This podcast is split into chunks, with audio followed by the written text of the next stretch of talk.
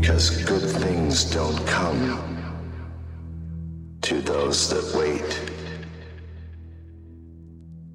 Get up.